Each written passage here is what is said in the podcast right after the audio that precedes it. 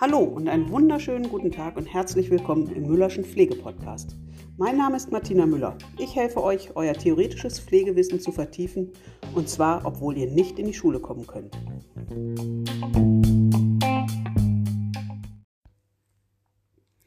Unser heutiges Thema ist die Atemskala von Christel Bienstein aus dem Jahre 2000. Die Atemskala ist ein Instrument zur Einschätzung des Risikos einer Pneumonie und anwendbar auf alle Patienten im Bereich der stationären und ambulanten Pflege. In zahlreichen einschlägigen Pflegelehrbüchern wird die Anwendung der Atemskala empfohlen, obwohl eine Validierung durch Studien bislang weder in Deutschland noch im internationalen Raum stattgefunden hat. Da es jedoch keine Alternative zu dieser Atemskala gibt, wird sie nach wie vor angewendet. Meine letzte Aussage klang ein bisschen negativ. Ähm, ich sagte, es fand bis jetzt keine Validierung der Atemskala in Deutschland statt, trotzdem wird sie anerkannt. Das klingt ja jetzt nicht so wirklich überzeugt. Daher möchte ich euch mal anhand von wissenschaftlichen Gütekriterien zeigen, ähm, wie so eine Skala letzten Endes äh, sich beweisen muss, um wissenschaftlich anerkannt zu werden. Ganz allgemein, Gütekriterien sind äh, Qualitätsindikatoren für Ergebnisse und ihre Entstehungsbedingungen im Forschungsprozess, wie beispielsweise Messverfahren, irgendwelche Auswertungsverfahren oder auch Verfahren der Ergebnisinterpretation und halt auch solche äh, Assessmentsinstrumente, wie es die Atemskala darstellt. Unsere klassischen Gütekriterien sind letzten Endes drei, nämlich die Objektivität. Das heißt, sind die Ergebnisse unabhängig vom, von ungewollten Einflüssen durch die erhebende Person entstanden? Das heißt, wenn jetzt fünf Leute den gleichen Test machen, bei der gleichen Person, kommen sie dann auch zu einem gleichen Ergebnis oder ist das abhängig davon, wer den Test macht? Die Reliabilität ist der zweite Punkt, ähm, soll aussagen, wie genau ist denn die Messung? Käme bei einem Wiederholungstest auch das gleiche Ergebnis raus. Das heißt, wenn ich jetzt bei Patient A diese Atemskala mache, sollte nach Möglichkeit, wenn ich ihn fünf Stunden später unter gleichen Bedingungen mache, auch das gleiche Ergebnis rauskommen. Natürlich ist es so, wenn der Patient sich in seinem Zustand ändert, dass nicht das gleiche Ergebnis kommen kann. Das sagt es nicht aus. Aber unter gleichen Bedingungen mit dem gleichen, mit der gleichen Prüfer sollte nach Möglichkeit bei einem Wiederholungstest das gleiche Ergebnis rauskommen. Und der dritte Punkt ist die Validität was wird denn eigentlich gemessen? Soll das, was gemessen wird, am Ende auch bei rauskommen? Also wenn ich jetzt frage, ähm, sind das Birnen und am Ende kommt das Ergebnis, äh, ja, das sind Äpfel, dann äh, hakt hier das System ein bisschen. Neben diesen klassischen Gütekriterien gibt es noch Nebengütekriterien, die sich mehr auf die Nützlichkeit und Effizienz ähm, fokussieren. Also bei den, bei den klassischen Gütekriterien ist es so, dass der Fokus auf der Entstehung äh, der Ergebnisse und deren Qualität besteht. Also es ist wirklich rein wissenschaftlich, auf die wissenschaftliche Forschung äh, fokussiert. Die Nebengütekriterien fokussieren eher äh, die, den praktischen Alltag, die Nützlichkeit, die Effizienz. Hier geht es also um die Akzeptanz der, der Forschung oder der, die Akzeptanz der wissenschaftlichen Arbeit. Heißt, ähm, ist es sowohl rechtlich als auch gesellschaftlich anerkannt, was ich da eigentlich mache? Ein Beispiel, jetzt nicht unbedingt auf die Atemskala gesehen, aber es gibt immer mal wieder irgendwelche Diskussionen, ob man genetische Profile von Mitarbeitern erstellen darf, um einen möglichst gesunden Mitarbeiter zu haben. Das heißt, wenn dann da irgendwelche genetischen Fehler zu entdecken sind, stellt man den nicht ein, weil der, äh, weil der Mitarbeiter dauernd krank wäre. Wenn man sowas testen wolle, hätte man weder rechtlich noch gesellschaftlich da irgendwie eine Akzeptanz. Das würde man nicht dulden, was ja auch gut ist. Und ähm, dementsprechend wäre hier dann in so einem Screening-Tool keine Akzeptanz zu erwarten. Die Nützlichkeit ist der zweite Punkt. Das heißt, kann ich was Sinnvolles ableiten, hilft es mir bei irgendeiner Entscheidungsfindung. Wenn ich also irgendwas habe, was äh, am Ende, also wenn ich jetzt ein, ein äh, Tool erstelle, ähm, ob der Patient lieber Äpfel oder Birnen mag, dann spielt das für meinen pflegerischen Alltag jetzt erstmal überhaupt keine Rolle und dementsprechend wäre da die Nützlichkeit nicht wirklich hoch. Und der dritte Punkt der Nebengütekriterien ist die Ökonomie. Welches Vorgehen ist am schnellsten und günstigsten, um die benötigten Ergebnisse zu erlangen.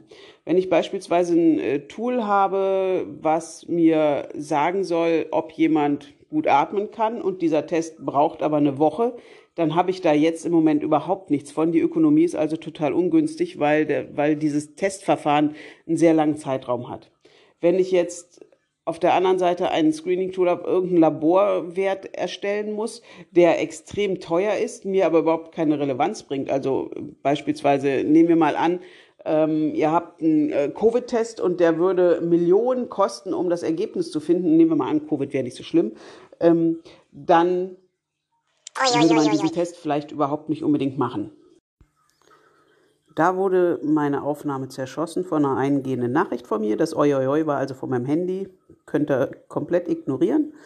Ähm, die Erklärungen waren jetzt so ein bisschen wackelig, weil allgemein gesprochen, daher möchte ich das Ganze am Beispiel der Atemskala nochmal mit euch durchgehen. Ich hatte ja gesagt, zur kurzen Wiederholung, die klassischen Gütekriterien sind die Objektivität, die Reliabilität und die Validität. Fangen wir bei Punkt 1 an, Objektivität am Beispiel der Atemskala. Ich habe ja mit euch sozusagen ein kleines, äh, eine kleine Forschung betrieben, indem ihr diese, diese Skala einfach alle mal gemacht habt.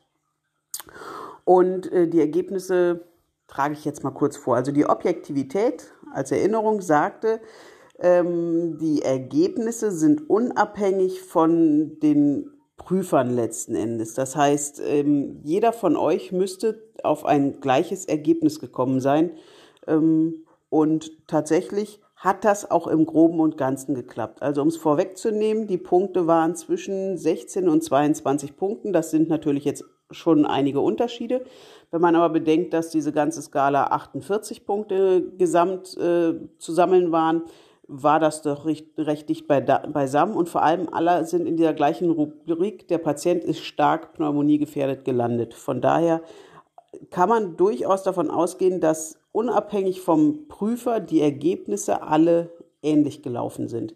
Diese Punktunterschiede, die da zu sehen sind, da gehe ich gleich auch nochmal drauf ein, ähm, liegen aber auch nicht am Testverfahren, sondern am Prüfer. Es gibt einfach bestimmte Punkte, die ihr, da ich euch ja die Skala vorher nicht erklärt habe, nicht wirklich wissen konntet. Also ein paar Leute von euch haben es sehr gut hingekriegt, bei ein paar hakte es an verschiedenen Definitionen einfach am noch mangelnden Wissen. Das werden wir aber gleich auch noch ändern. Und damit ähm, kann man durchaus sagen, dass die Objektivität dieser Skala gegeben war. Das heißt, in diesem ganz kleinen Rahmen natürlich. Ähm, die Ergebnisse waren unabhängig vom Ergebnisleiter. So, der zweite Punkt war die Reliabilität. Ist denn eigentlich auch ähm, bei einem Wiederholungstest wäre da auch das Gleiche rausgekommen? Ich behaupte mal im groben und ganzen, ja, hättet ihr diesen Test fünf Minuten später mit dem gleichen Fallbeispiel nochmal gemacht, wären die Ergebnisse gleich. Es wird was anderes sein, wenn ihr nach dem Podcast diese Geschichte nochmal macht. Da kann es sein, dass der eine oder andere auf andere Punkte kommt, einfach weil ein anderes Hintergrundwissen da ist. Das hängt aber mit dem Test nicht zusammen, kann man dem Test nicht ähm, zuschustern. Der dritte Punkt, die Validität, wird wirklich das gemessen, was man messen möchte auch das kann man im Groben und Ganzen sagen. Ihr habt alle am Ende rausgefunden, der Patient hat eine äh, große, starke Gefahr, eine Pneumonie zu erlangen. Und dementsprechend, das war ja auch Ausgangsfrage, ist der Patient Pneumonie gefährdet oder nicht. Von daher ist der Test auch eigentlich relativ valide. Problem bei der Skala, deswegen ist sie wissenschaftlich noch nicht an oder nicht anerkannt. Es gibt sie mittlerweile seit 2000, ich wollte gerade sagen 2000 Jahren, seit dem Jahr 2000. Aber genau diese Punkte, die Objektivität, Reliabilität und Validität, wurden noch nicht in großen Stückzahlen erforscht. Wir können nicht von einer Repräsentativität ausgehen, nur weil wir 18, 19 Leute zu diesen Ergebnissen kommen. Da müsste man wirklich mehrere tausend Mal das Ganze erforschen, machen, tun. Das sind Kosten und Arbeitsaufwände, die bis jetzt sich noch keiner so richtig getraut hat. Aber im Groben und Ganzen kann man davon ausgehen, dass aus wissenschaftlicher Sicht die Atemskala durchaus ähm, ihre Berechtigung hat. Dazu kommt natürlich der Name Christel Bienstein noch. Sie ist führende deutsche Pflegewissenschaftlerin, war bis letztes Jahr ähm, Vorsitzende vom DBFK, lebt auch tatsächlich noch. Das ist immer so ein Ding, man glaubt immer, die Leute sind schon lange tot. Nein, ähm, die ist nach wie vor aktiv, wenn sie auch letztes Jahr in Rente gegangen ist, aber trotzdem ist sie aus der Pflege immer noch nicht wegzudenken. Ähm, die Nebengütekriterien noch kurz getestet. Das waren Wiederholung, Akzeptanz, Nützlichkeit, Ökonomie. Ähm, die Akzeptanz, ja, also was Einfacheres zu akzeptieren wie die Atemskala gibt es eigentlich nicht. Erstmal gibt es natürlich, wenn ihr jetzt auf die Idee kommt, diese Atemskala auf irgendeiner Station zu implementieren, gibt es erstmal Unwillen. Die Kollegen müssen etwas mehr ausfüllen als vorher. Man äh, spricht ihnen sozusagen ihre Professionalität ab, was natürlich totaler Humbug ist. Man will die Professionalität eigentlich nur stützen, indem man sagt, guck mal, wir haben dieses Tool, das und das ist der Fall. Man kann seine eigene Arbeit damit belegen. Und für neue Kollegen ist es einfach auch eine Unterstützung, um sich dieses ganze Wissen erstmal in den Kopf zu dröhnen. Das heißt, die Akzeptanz ist eigentlich im Groben und Ganzen da, weil es ist ein DIN A4-Blatt, das hat man in zwei Minuten ausgefüllt. Ähm, es werden keine Geheimnisse erforscht, es kostet kein wirkliches Geld, also außer die, das Papier vielleicht, und benötigt kein weiteres Arbeitsmaterial wie irgendwelche äh, Röntgenbilder, die geschossen werden müssen oder sonst irgendwas. Also die Akzeptanz, da kann man eigentlich sehr von ausgehen. Die Nützlichkeit war der zweite Punkt. Ja, die Atemskala ist sehr nützlich alteingesessene Intensivphasen brauchen die Skala vielleicht nicht mehr. Die sehen den Patienten und wissen, der ist Pneumonie gefährdet oder auch nicht. Aber gerade für junge Berufsanfänger ist die Atemskala sehr hilfreich und ähm, auch wichtig, da die äh, nosokomialen Pneumonien, das hatte ich ja in der PowerPoint schon gesagt, relativ häufig vorkommen und auch eine hohe Letalität haben. Das heißt, ähm, viele Menschen versterben letzten Endes auch dran. Und wenn man das Ganze schon frühzeitig erkennen kann, indem man so ein DIN A4-Blatt ein paar Zahlen einträgt, dann ist die Nützlichkeit durchaus gegeben. Und die Ökonomie ist der dritte Punkt. Auch das ist absolut gegeben. Dieses Testverfahren geht sehr schnell. Also das, ihr habt es ja in einer Minute eigentlich durch. Wenn ihr das mal ein bisschen geübt habt und mit den Begrifflichkeiten was anfangen könnt, ist in einer Minute dieser Test erledigt. Die Zeit hat man immer. Und es kostet nichts, außer halt das Papier. Die Ergebnisse sind wichtig für die weitere Pflege, für unser Tun. Also die Ökonomie ist auch absolut gegeben. Von daher kann ich, auch wenn es wissenschaftlich nicht evaluiert wurde bis jetzt und die Validität nicht nachgeprüft wurde, kann ich mich trotzdem dieser Meinung, die in den Lehrbüchern herrscht, anschließen. Die Atemskala nach Christel Bienstein ist durchaus auch ohne repräsentative Evaluationsforschung absolut empfehlenswert. So, nachdem ich euch nun gesagt habe, dass die Atemskala nach Bienstein tatsächlich auch ohne wissenschaftliche Evaluation ähm, empfehlenswert ist, möchte ich natürlich mit euch die Atemskala nochmal durchgehen. Dazu möchte ich euch zuerst das Fallbeispiel nochmal in Erinnerung rufen. Ich lese euch das einmal vor. Herr N. kriegt schlecht Luft. Herr N. kommt heute Morgen als Notfall auf Station. Seine Frau hat ihn auf dem Boden liegend vorgefunden, als sie vom Einkaufen nach Hause kam. Er lag in seinem Erbrochenen und war somnolent, also sehr schläfrig. Darüber hinaus beschrieb die Ehefrau, dass er die rechte Körperseite kaum bewegt hat und nur sehr undeutlich gesprochen hat.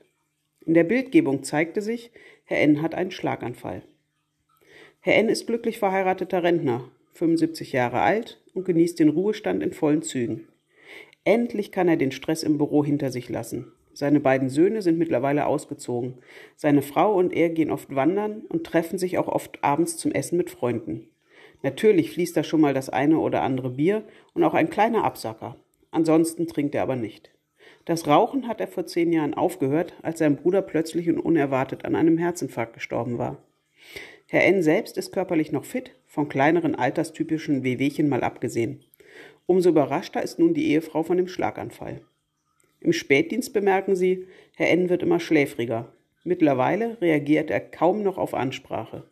Auch mit dem Schlucken hat der Patient große Schwierigkeiten. Er hat eine Schluckstörung und scheint auch sein eigenes Sputum zu aspirieren. Seine Atmung wird phasenweise sehr angestrengt und tachypnoisch. Er nutzt seine Atemhilfsmuskulatur. Zur Unterstützung bekommt er zwei Liter Sauerstoff über die Sauerstoffbrille. Kommen wir nun zur Auswertung der Atemskala. Ich gehe jetzt die einzelnen Punkte durch, erläutere die ein bisschen und ja, am Ende sind wir dann hoffentlich alle schlauer.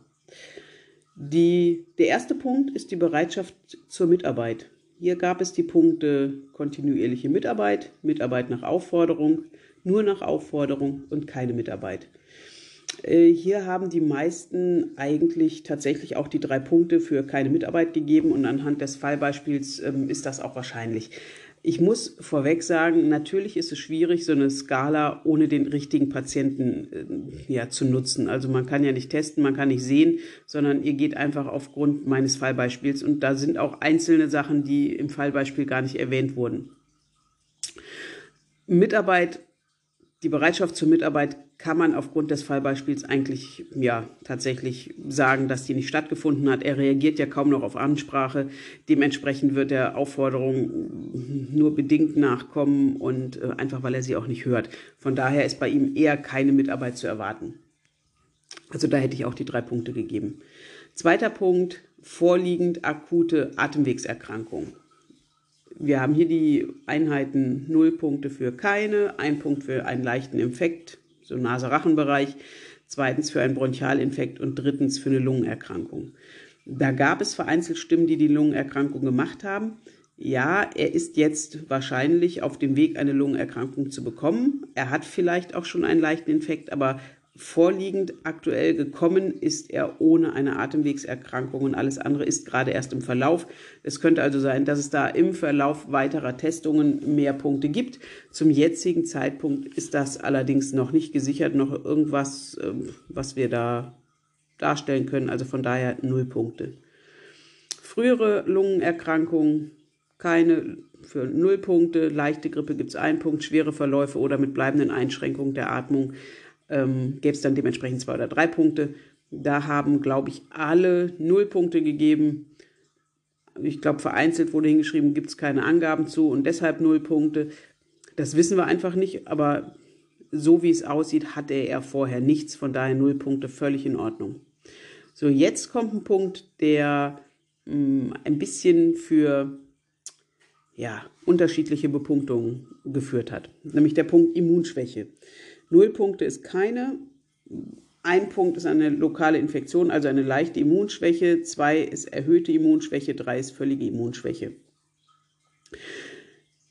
Im Grunde hat der Patient keine Immunschwäche. Er hat zwar seinen Schlaganfall, viele haben den Schlaganfall und das hohe Alter als Immunschwäche angesehen, aber nur weil jemand 75 ist und einen Schlaganfall hatte, heißt es nicht, dass er in, seiner, in seinem Immunsystem geschwächt ist. Ähm, eine Immunschwäche ist letzten Endes ein Sammelbegriff für unterschiedliche Erkrankungen des Immunsystems. Das könnten Immunschwäche durch Medikamente sein, also durch Zytostatikagabe. Es gibt verschiedene Erkrankungen, wie beispielsweise der Diabetes mellitus, der zu einer, zu einer Immunschwäche führt. Aber Alter und Schlaganfall in Kombination machen nicht unbedingt eine Immunschwäche aus. Von daher sind hier eigentlich null Punkte zu geben. Ähm, die meisten haben zwei, oder nicht die meisten, einige von euch haben zwei Punkte gegeben, aber ähm, ja, geht soweit. Der fünfte Punkt ist der Punkt Raucher, Passivraucher. Null Punkte gibt es, wenn der Patient nicht Raucher ist und nur geringfügig Passivraucher. Ein Punkt für sechs leichte Zigaretten pro Tag und regelmäßig Passivraucher oder regelmäßig Passivraucher. Zwei Punkte für sechs starke Zigaretten pro Tag und regelmäßiger Passivraucher. Drei Punkte für mehr als sechs starke Zigaretten pro Tag und Patient ist ständig Passivraucher. Hier habe ich jetzt persönlich ein kleines Problem in dieser Bepunktung. Ähm, hat nichts mit Fachwissen oder sonst was zu tun. Ich finde diese äh, Einteilung in leichte Zigaretten und starke Zigaretten ähm, irreführend. Sie sind nicht konkret genug. Was heißt leicht? Was ist stark? Ähm, die, die Angabe der Zigaretten, das ist natürlich gegeben, aber auch äh, dieses Passivrauchen, was ist regelmäßig, was ist ständig, was ist geringfügig, das sind extrem unkonkrete Beispiele. Also diese, dieses Punktesystem finde ich wissenschaftlich betrachtet eigentlich äh, nicht gut. Ähm, ich bin nicht Raucher, ich habe keine Ahnung, was leichte Zigaretten und was starke Zigaretten sind und dementsprechend ist das echt schwierig. Bei ihm war es jetzt leicht, weil er nicht Raucher ist. Er hat vor zehn Jahren das Rauchen aufgehört. Damit ist er mit null Punkten zu bewerten. Aber insgesamt finde ich diesen Punkt sehr schwierig. Der nächste Punkt, ähnlich, ähm, ist zwar ein bisschen einfacher, aber auch sehr subjektiv, ist der Bereich Schmerzen. Null Punkte für keine Schmerzen, eins für leichte Dauerschmerzen, zwei für mäßige Schmerzen atmungsbeeinflussend, drei wie vor jedoch starke Schmerzen.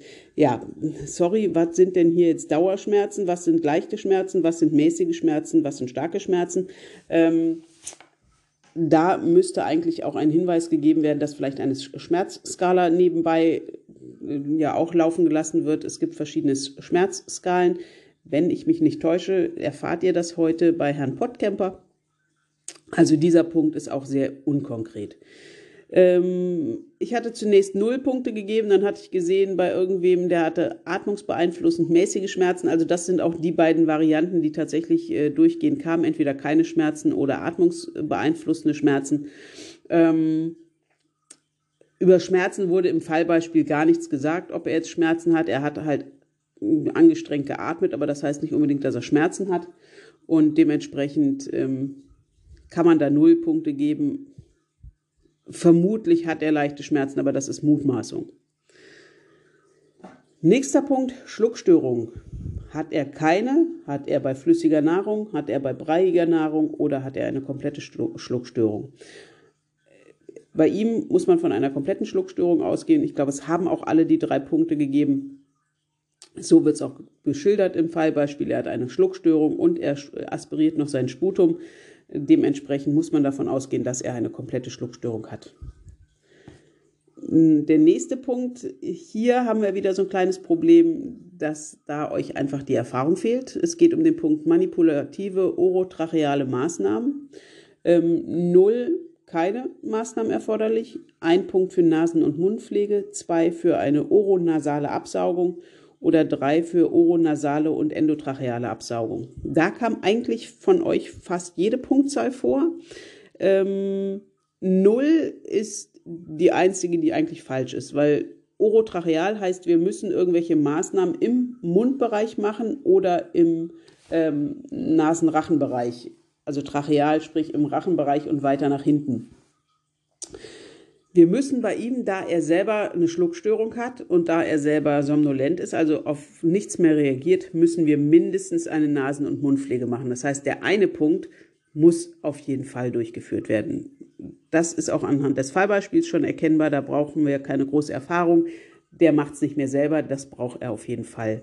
Wahrscheinlicher ist, dass der Patient zwei Punkte an dieser Geschichte kriegt. Das sagt mir meine Erfahrung und das haben auch viele so geschrieben, dass er aufgrund seines äh, Sputums, was er aspiriert, mit Sicherheit auch abgesaugt werden muss. Ähm, viele haben allerdings drei Punkte gegeben für die oronasale und endotracheale Absaugung. Hier fehlt euch noch so ein bisschen das Fachwissen. Oronasal heißt, wir saugen im Nasenrachenraum ab. Oronasal und endotracheal heißt, wir saugen auch wirklich hinten in der Lunge, in der Trachea ab. Das ist eigentlich nur bei Patienten, äh, die beatmet sind, die intubiert sind, gut möglich. Von daher ist hier eher mit zwei Punkten zu rechnen. Wir saugen also wirklich nur im Nase- und Rachenbereich ab, weil wir mit einem normalen Absauger nur ganz äh, schwer hinten in die Trachea reinkommen. Nächster Punkt, Mobilitätseinschränkungen.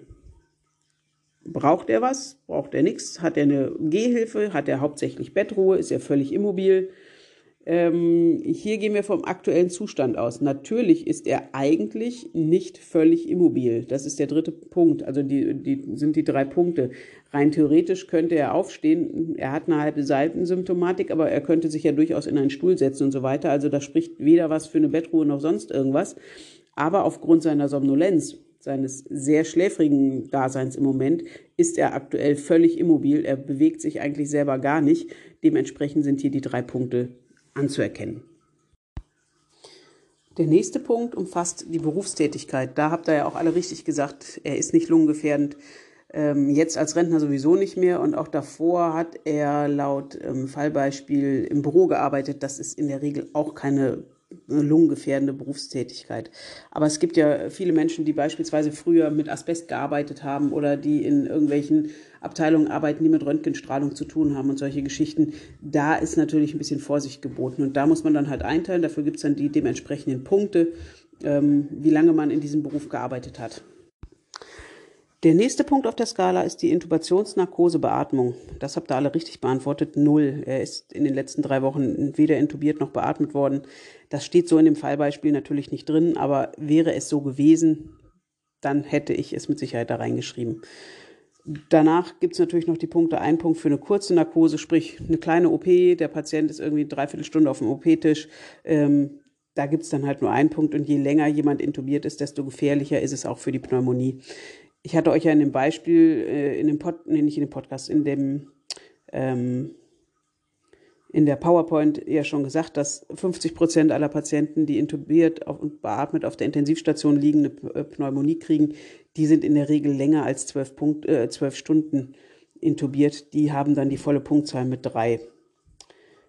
Der nächste Punkt, ähm, hier gab es wieder so ein paar Unterschiede in der Bewertung. Bewusstseinslage. Null Punkte ohne Einschränkung, ein Punkt für eine leichte Einschränkung, zwei Punkte für reagiert, drei Punkte für keine Reaktion auf Ansprache. Da haben ein Großteil von euch drei Punkte gegeben. Er reagiert nicht auf Ansprache. Das habe ich auch mal so hingenommen. Ich bei mir habe persönlich zwei. Das ist aber auch was, was ich aus, aufgrund des Fallbeispiels natürlich eigentlich gar nicht richtig bewerten kann, weil ich sehe den Patienten ja gar nicht. Geschrieben habe ich, dass er kaum reagiert. Das heißt, irgendwie reagiert er dann schon noch, aber auf den einen Punkt kommt es dann eh nicht mehr an. Ähm, ob ich da jetzt zwei oder drei Punkte gebe, das kann man anhand des Fallbeispiels nicht machen. Ja, dann haben wir den Punkt Atemanstrengung, Zwerchfell-Thoraxatmung. Atmet er ohne Anstrengung, mit Anstrengung, ähm, mit großer Hilfestellung, keine Zwerchfell- und Thoraxatmung möglich, sind die vier Optionen. Da haben ganz viele von euch zwei Punkte gegeben mit großer Hilfestellung. Da hat euch wahrscheinlich der Punkt Patient kriegt Sauerstoff ein bisschen ähm, irregeführt. Das ist für mich aber noch nicht so unbedingt eine große Hilfestellung. Aber das ist auch der Erfahrung wieder geschuldet, die ihr einfach noch nicht habt. Er atmet sehr angestrengt, ja. Er braucht auch Sauerstoff, ja. Große Hilfestellung wäre aber, ihr müsst ihn wirklich ganz massiv atemerleichternd lagern. Ihr müsst vielleicht auch mit einer CPAP-Maske, also mit einer äh, nicht-invasiven Beatmung arbeiten ähm, damit er halt nicht wirklich intubiert werden muss. Also Intubation heißt, ähm, der Patient kriegt so einen Schlauch in den Hals, damit er wirklich atmen kann. Das wäre dann mit großer Anstrengung. Und wenn keine Zwerchfell- oder Thoraxatmung mehr möglich ist, dann muss der Patient definitiv beatmet werden. Ähm, vorletzter Punkt ist die Atemfrequenz. Die habt ihr alle richtig beantwortet. Patient ist tachypnoisch, ist ja auch selbst er, äh. Und ähm, der letzte Punkt, Patient bekommt Medikamente mit atemdepressiver Wirkung. Da habt ihr alle die Nullpunkte gegeben, das ist auch richtig. Er kriegt keine typische Medikamente, die die Atmung äh, beeinträchtigen. Atemdepressiv heißt, er atmet nicht mehr, die Atmung wird eingestellt. Und ähm, Medikamente mit atemdepressiver Wirkung sind beispielsweise, das steht auch bei Punkt 3, Opiate, Barbiturate, ähm, Tavor als IV-Gabe beispielsweise. Da gibt es ganz viel verschiedene. Er selber bekommt aber gar keine Medikamente, deswegen können wir da ganz sicher null Punkte geben. Und so bin ich dann letzten Endes auf 18 Punkte gekommen, also genau wie ihr, so im Durchschnitt sind wir alle dabei. Wir sind alle der gleichen Meinung, der Patient ist hochgradig stark gefährdet, eine Pneumonie zu bekommen. Und da müssen wir auf jeden Fall mit prophylaktischen Maßnahmen arbeiten.